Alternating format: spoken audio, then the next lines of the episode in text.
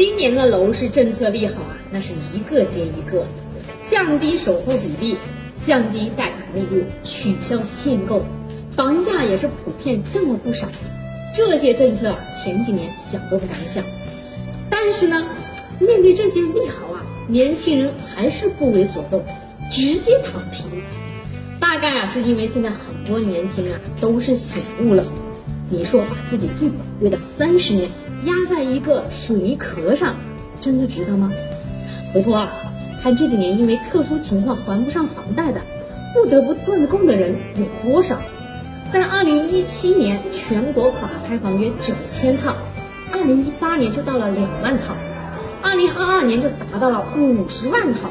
那截止到今年五月中旬啊，数量是已经高达到一百四十多万套。这些人是真的惨。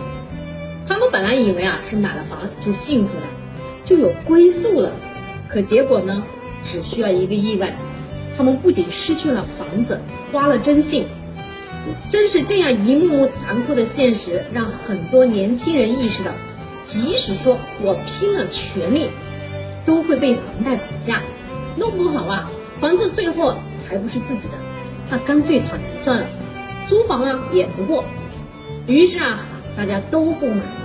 那今年第一季度啊，全国平均的房价呢，首次是跌破到一万块钱，房企的销售啊，更是直接腰斩。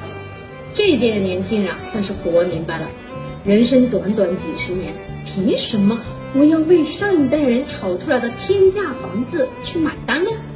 你觉得呢？好了，我是姐姐，你身边懂房的好朋友。